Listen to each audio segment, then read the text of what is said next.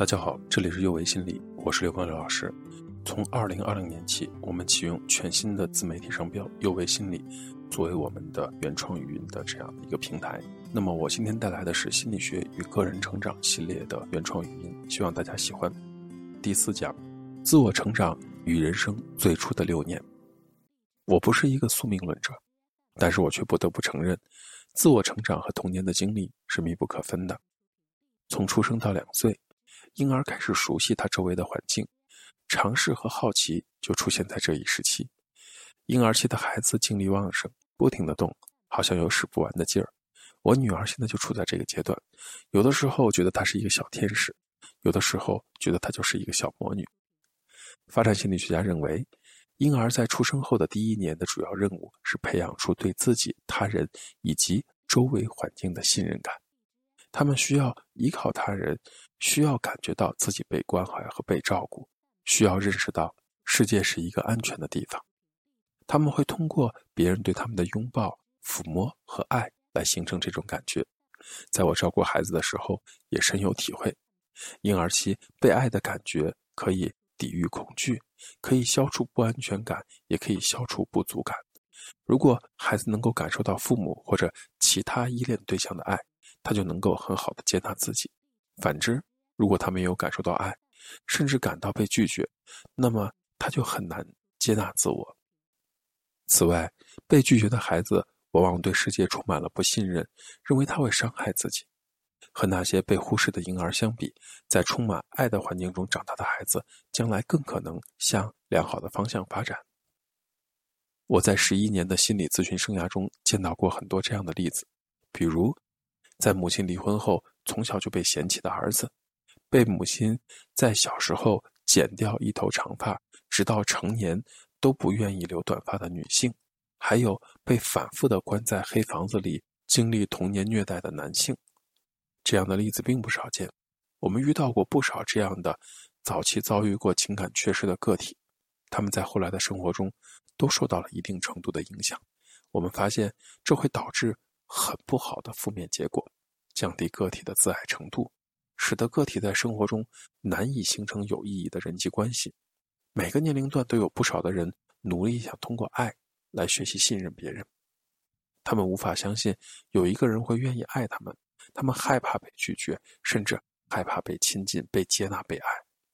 他们常常会故意中断与他人的联系，以免自己将来被拒绝或者被抛弃。虽然他们的童年情形不尽相同，但他们都无法充分的相信自己和别人，这就使得他们很脆弱，无法体会爱。虽然父母对孩子的关爱程度并不是孩子后期良好人格发展的唯一因素，可是你会发现，很多那些在婴儿期或者童年期有过不幸经历的人，通常都会用尽力气摆脱童年的阴影。在心理咨询工作中，每天都在见证着这样的一件事情。早期童年经历确实会影响成年人的综合能力和行为，许多童年经历对他们的现在和未来都产生了深远的影响。说到这里，我们要回顾一下育儿方式对婴儿早期发展的影响。戴安娜·宝瑞曾经认真地研究过育儿方式对孩子社交能力和智力的影响，他总结出四种培养孩子的方式：命令型、权威型、放任型，还有忽视型，其中。命令型给孩子带来的成长是最积极的特征。在他的理论中，命令型的父母意味着对孩子的要求很高，但是他们也接受和允许孩子在安全的范围内进行自我探索；而权威型的父母极其严格，对孩子有很高的要求，并且会用体罚的威胁的手段来控制孩子。他们不倾向于让孩子有自由的意识。放任型的父母很少要求孩子，他们完全纵容孩子的所有想法；而忽视型的父母不能够很好的接受孩子，也没有完全投入到有孩子的生活，但是他们会很满足孩子的基本要求。宝瑞发现，命令型的父母能够帮助培养孩子诸如自力更生、自我控制、应对压力、有目标的行动、获得成功的理想、与人配合的态度，以及对生活充满好奇的性格特征。而权威型的父母则会带给孩子恐惧、忧虑、消极，面对压力时的脆弱、情绪反复无常和做事的时候缺乏目标。放任型的父母会让孩子变得叛逆、不能自立、不能自我控制、冲动、没有目标和近乎一事无成。虽然父母在人生最初的六年育儿的方式，并不能够完全决定我们成人后的性格，但是它的确在我们成长的过程和行为塑造的方面发挥着重要的作用。权威型父母的做法有着非常负面的影响，并且这些做法对后期可能出现的青少年犯罪有着不可推卸的责任。换句话说，父母越认为要么听我的，要么给我滚，他们在孩子眼中就越缺乏权威性，这些孩子也越有可能在今后参与犯罪。当然，这不是绝对的。有些父母会过度渴望成为完美的父母，他们会花大量的时间思考。怎样在合适的时间做正确的事，并且特别在意自己的方式给孩子造成的影响，这种长期的担心反而会引发问题，因为他们的孩子很快就会感受到自己必须成为完美的孩子这样的压力。孩子可以接受和忍耐父母的错误，但是如果他长时间忽视或者过度保护，却会给他们造成持久的负面影响。分享一个概念给大家，叫做直升机式育儿。这里的直升机式育儿呢，是指美国出生在1982年到1995年的那些孩子的父母养育他们的方式。研究者认为呢，这样的一代孩子是美国历史上最受保护的一代。以前的孩子会整天骑着自行车在外面和其他的孩子玩，完全在父母的视线之外；而现在的父母则会用手机这种电子装备不停地检查孩子的行踪。研究发现呢，这些学生对自己的感觉也非常的负面，整体的幸福感也要差很多，而且。更有可能患上焦虑症或者抑郁症。回忆自己的童年经历时，你会发现，一方面是你所喜欢的，你不想改变他们；你还可能发现一些对你来说非常有意义的东西在生活中延续下来了。但